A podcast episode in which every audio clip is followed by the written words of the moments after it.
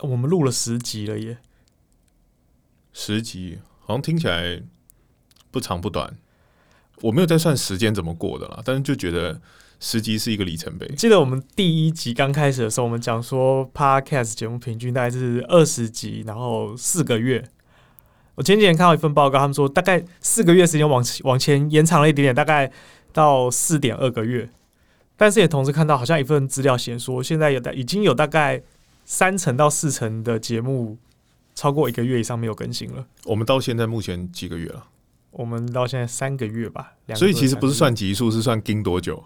我觉得同时都要，你不能说我一个月才更新一次，然后我做了，对啊，对啊，对啊。但我觉得好像现在我们也做了三个多月，然后做了十集。我们现在我们的节奏大概十天更新一集吧，蛮稳定的了。你自己做下来，你觉得现在感觉如何？我觉得刚开始在找寻动力的分几个阶段嘛。第一个阶段是纯粹只是想要。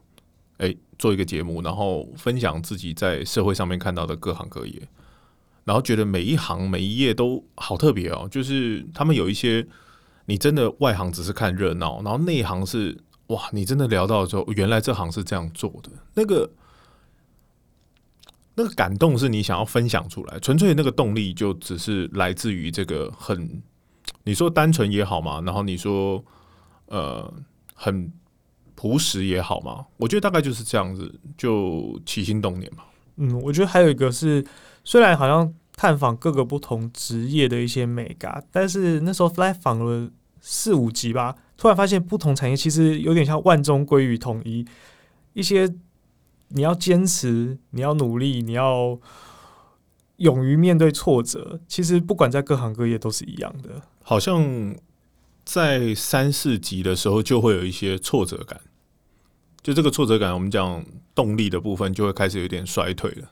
问不出一些新东西，你就觉得题目好像都一样，然后题目哪怕不一样，答案也都一样，反正每个人都努力嘛，然后然后机缘嘛。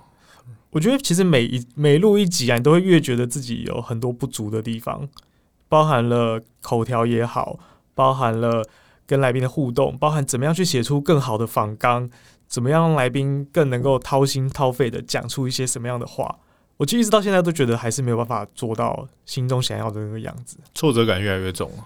对，其实越做越越来越挫折，因为刚开始觉得是一个玩票性质，或者是纯粹就是一个分享嘛，我们把分享录下来。可是后来你会发觉有听众了，然后有粉丝了，这些粉丝其实他们也花了这么多的时间，然后来聆听我们节目的内容。讲都想要讲言之有物啊，问也都想要问到核心啊，然后希望可以找到那个重点。可是当你越刻意想要去做的时候，你反而觉得好像自己越来越不足。然后尤其听到了一些啊专业的比较之后，比如说我们之前访了那个 Ryan，有广播节目主持人，一个开场哇，我们两个是傻蛋嘛，之前讲了这么多东西，不比别人一句话厉害，但是。我觉得那个挫折感是来自于正向的想是自我的要求啦，或者是当你越做越多，你就开始多听别人的节目，然后多看，就会发现，哎，别人真的好会讲，好会问，好像来宾都讲出一些真的很有趣的东西，然后反过来在约听自己的节目的时候，觉得，哎，怎么好像没有没有带给大家一些学习？呃，这是我们入行的感觉嘛，入行的表现嘛，就是入行就会有这一些体悟嘛。对一些挫折，就我们终于入行了，好像一定要经过这些挫折才有办法。但有时候就觉得说，好不容易邀请到这个来宾，我真的不想要浪费他的时间，也不想浪费听众的时间。可是对你来讲，走下去的动力是什么？我觉得我后来慢慢的想法是，我要抛弃掉这些挫折的想法。就是第一个是，我要明确知道我有在进步。然后那个进步会变成是我的另外一个动力，就是我透过做这件事情，让我自己变成一个越来越好的人。不论是在访问的口条，或者是在写访纲的过程，或者是在研究一个人物，甚至是听别人的 podcast，听专门做访谈类的 podcast，我更可以听得出来他为什么会问这个问题，他如何问问题，好像这个东西。就无关乎别人了，就是这个节目做出来之后，我不用去管别人的反应怎么样，我不用去管到底这集的收听率怎么样。可是我很明确知道，我做完这一集的节目，我的口条更好了，我的访纲有写的更更精确了，所以来宾在讲的时候，他有讲出我想要的东西，好像会变成是我的另外一个动力的来源。这个是你最大的动力。嗯我自己是在对谈的过程中，其实因为我们在访问的空间跟来宾蛮近的，然后我常常在一些对话的节奏上，我会看到他们的眼神。这个眼神如果让我觉得哇，他进来了，我就会很有成就感。如果十个问题，哪怕只有一个让他觉得哇进来了，我可以感受得到他确实被这个问题给勾起来，然后。他很兴奋的靠近麦克风，然后他想要回答。我觉得这个时候就会让我觉得哇，很有成就感，很棒。他有觉得你观察到了一些他以为不会有人注意的地方，对，或者是说，呃，更贴切一点是，他觉得你了解他了，就你知道我在这个行业里面付出的是什么。哇，这个就是那个点啊，就是你按摩最酸痛的那个点，他把它敲下去，然后一直敲，一直敲，一直敲，你知道吗？你就觉得。哇，你跟他在一个节奏上，我觉得那个是我觉得最感动的时候，就是你跟他走在一起了，你进到他的那个职业里，哪怕只有这短短访问的一个半小时之内，我们节目当然会有一些先前的酝酿跟来宾的访谈，那我觉得不是每一个来宾都会很想要把他自己最辛苦的那一段讲出来，或者是说。他也自己不觉得那是他的成败关键要素，而这么大量的一个问题，或者是在这么短的时间里面要去呈现一个职业的困难，好像也不是这么容易啊。因为毕竟压缩了人家这么久的时间。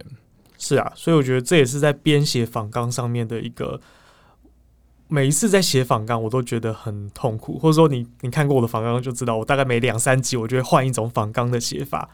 因为我就是希望说，还有没有什么更好的方式？还有没有什么更好的方式？然后写完之后录，录完之后再去剪，就发现这个访纲好像不是最好的。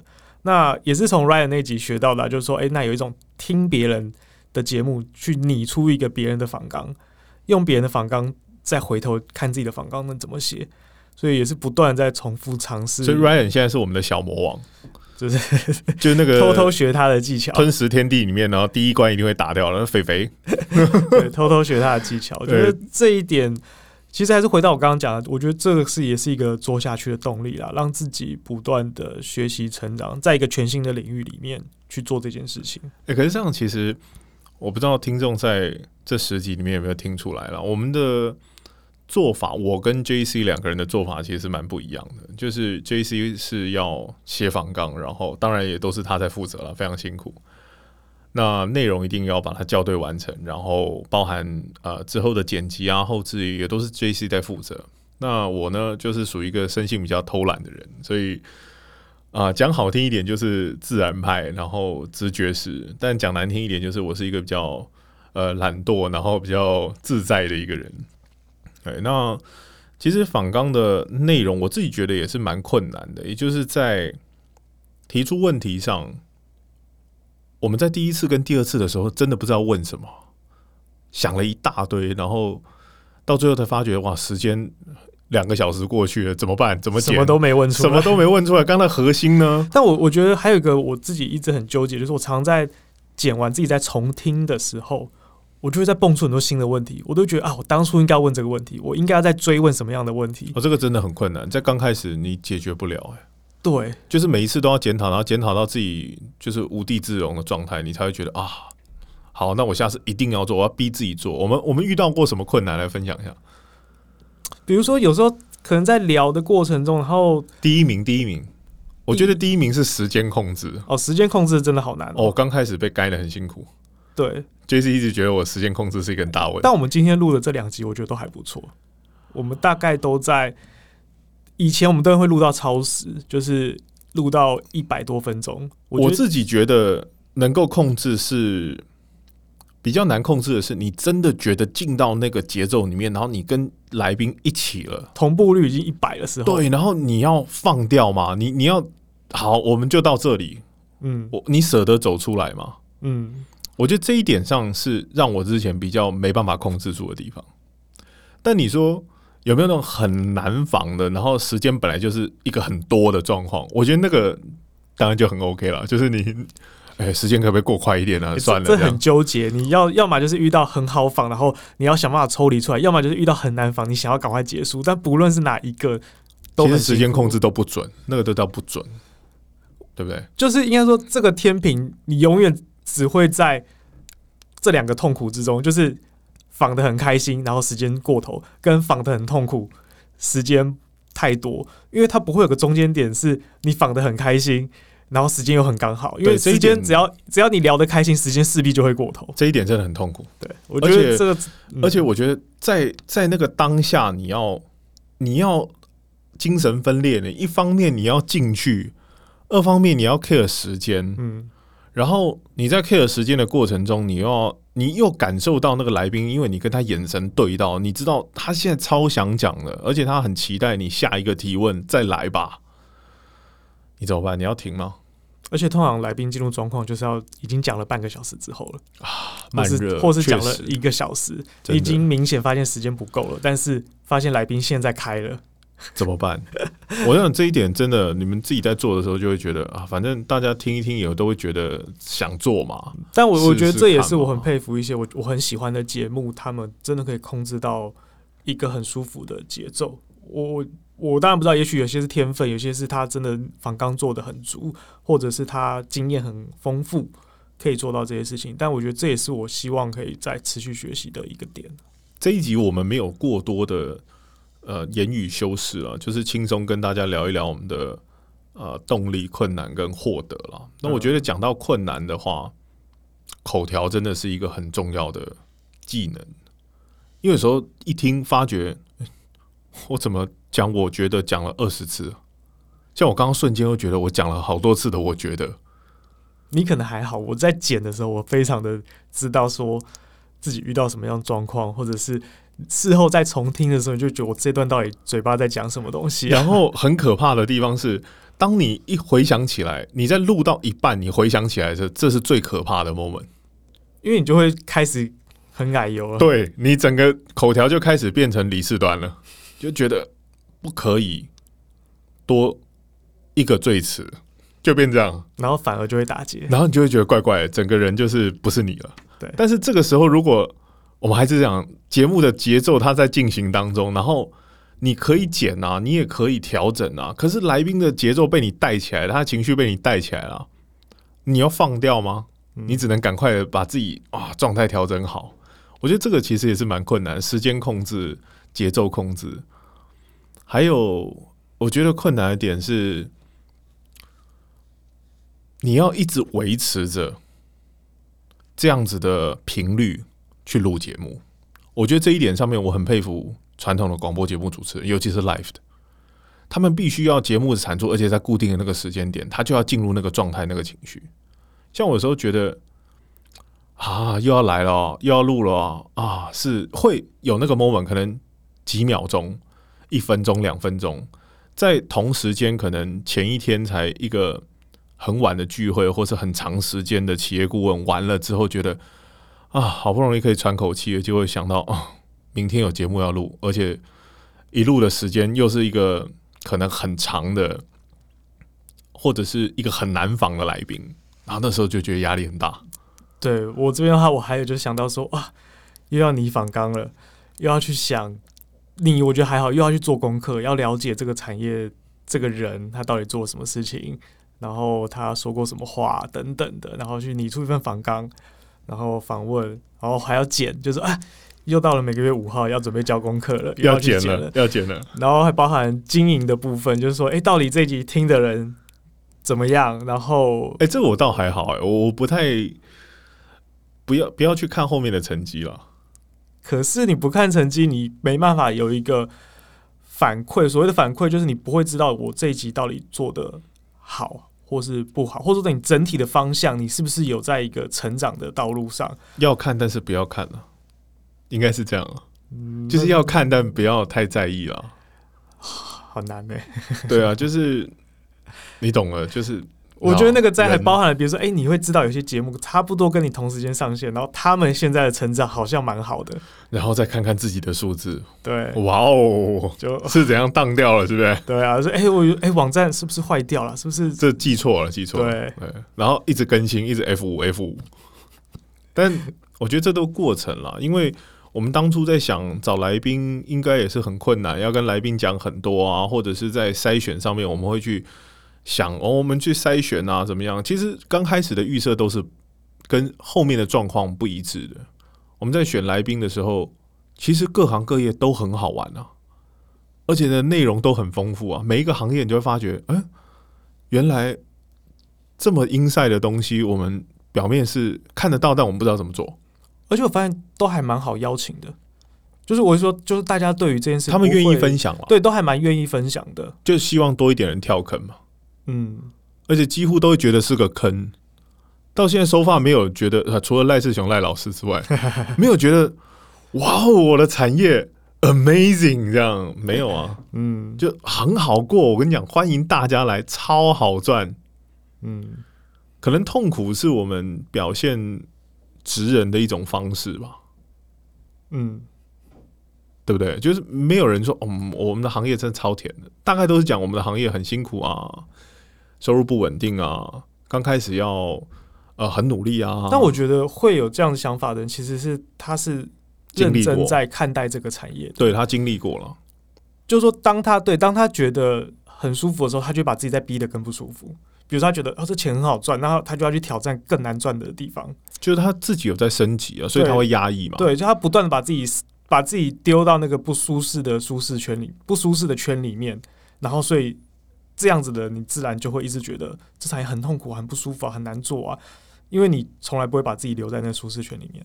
很好，这都是自虐的倾向，就是在某一种呃精英的某一种人格特质都包含了自虐。嗯嗯，所以他们不管在工作上面，在呃收入也好，在生活品质也好，在自我要求也好，也许他们刚开始在学历啊，或者是在感情啊哪一个方面，他们并不是呃这么的自虐，但是一到了工作，一到了职业的那一刹那，他们都展现他们自虐的面相出来。我以前有一次听我以前一个主管讲，就是我们很多广告公司很多离职嘛，就说啊这边太超太累了。他有个理论就是说，如果你是天生就有一种，你有他就问说你在之前在其他公司是不是也都这么累？他说对，他就说那你的人生的个性就是你势必在哪里都会这么累，因为你会就算你没事情，你会找事情做，然后你会把事情一定要搞到最极致的状态。所以如果你是因为这样的话，你不管到哪里都会很累。诶，这个讲讲的蛮好的，嗯我认同，非常认同。嗯。我觉得麻烦都是自找的。没错，你也可以选择很轻松的过，可是你就是不会去选择这样的道路。很多人都是，哦我这样讲，很多人会不会？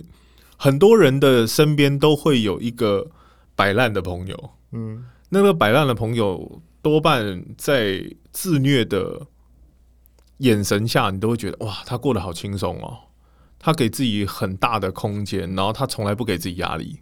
可是，你想过他那样子的日子吗？如果你不想，你打从心底的 DNA 就不想的话，那我觉得你有职人的这个潜力在。所以如果任何听众觉得现在在自己这个产业很痛苦啊，你可以回想一下，也许是你有未来成为职人的一个自我挑战嘛，对不要跟别人比，对，都是自己搞死自己的。但我觉得这个节目其实也让我们获得了很多不同的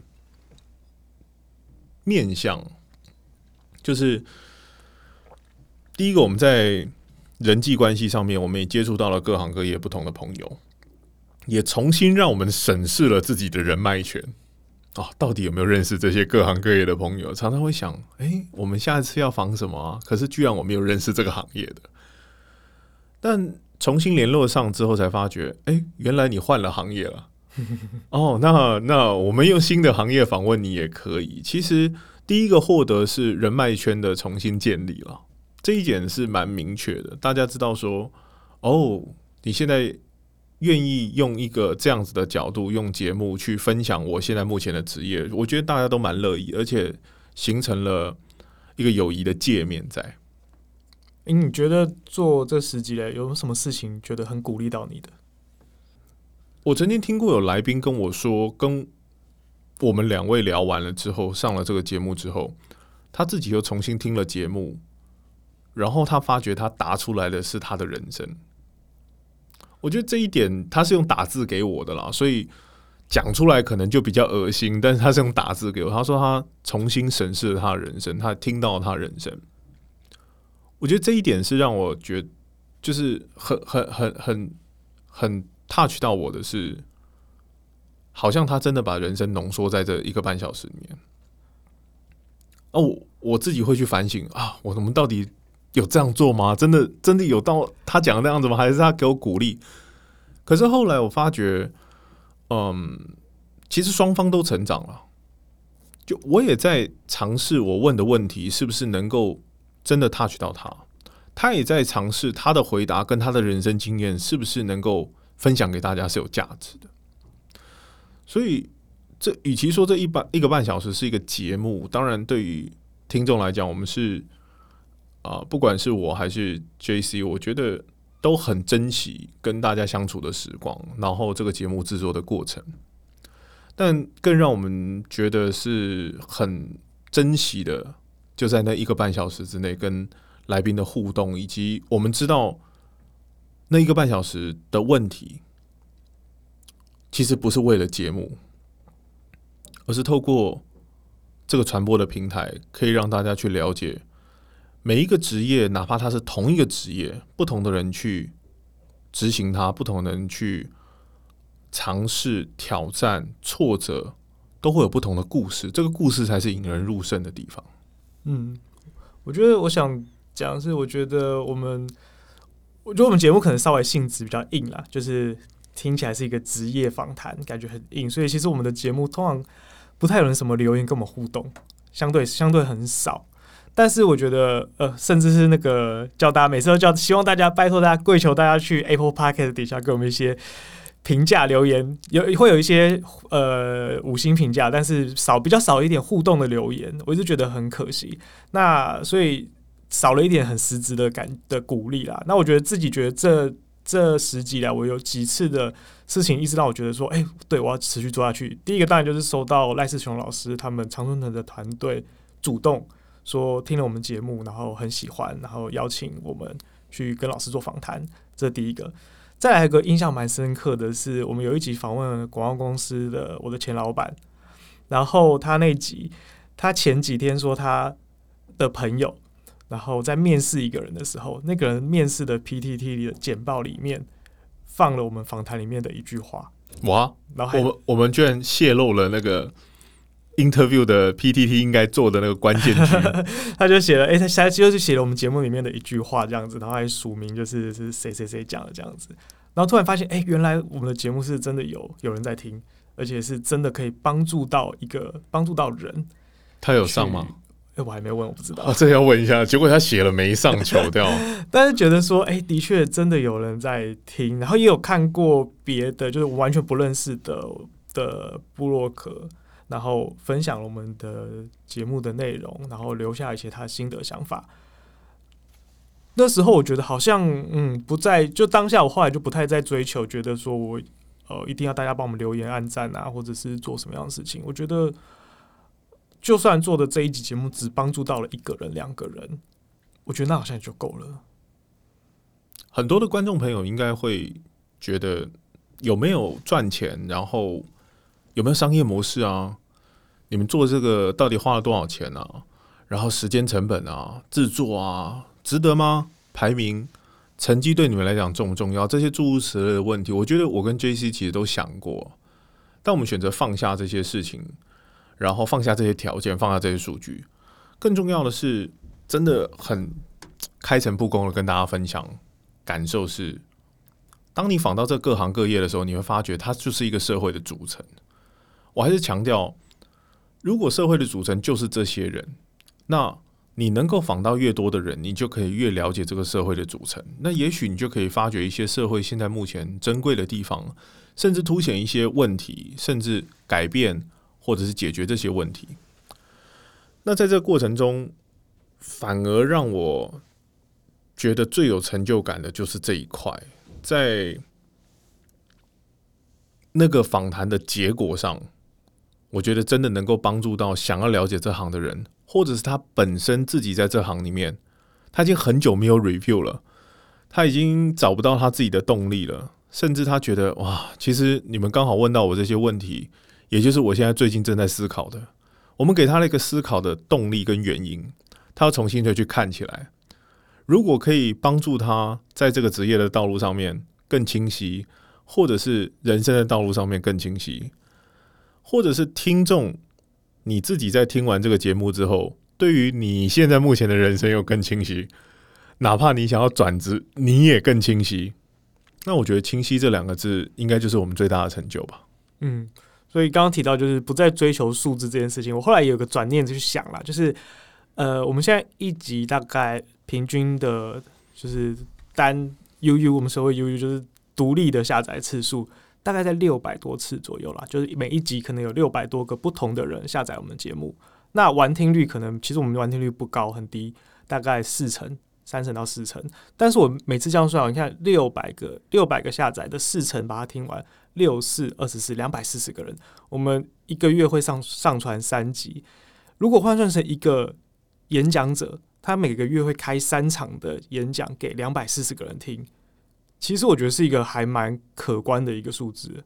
如果你们需要我们访问更多的人，或者是你们有期待我们访问哪一种职业、哪一个人的话。可以留言许愿哦，我觉得那也是我会是我很需要的动力。因为我目前现阶段都还是在自己朋友圈嘛，或是认识的人，给我们一点挑战嘛。对，不要我们想到谁就仿谁啊！你们来给我们许愿，然后我们来尝试看看。其实我们我自己设定，接下来希望就去访一些是我想要访的人，而不是我认识的人。其实我认识的人也是蛮想访的。就就是就是至少不用被我认不认识他这件事而局限住。可你这样会不会陷入自我挑战？会啊，又自虐了。没错啊，我要约呃周杰伦，然后故意的。呃，讲我我们要许愿，要许愿的很小声周杰伦这样。哎，那 谁知道，说不定就真的约得到了。哎，有道理哦。嗯，搞不好他偷听我们节目，他跟赖世雄老师一起听我们节目。哎呦，不错哦。他学英文。对啊，但开玩笑归开玩笑啦，我自己觉得。有些时候做下去才知道，嗯，你做的过程之中就可以享受到很多的困难、自虐，哎，享受哦，对，这就是，哎，走下去的真谛嘛。没有走过，怎么会知道这个路精不精彩呢？嗯，这不是建筑师的那一集的话嘛？啊，对我同学嘛，对，抄他一下。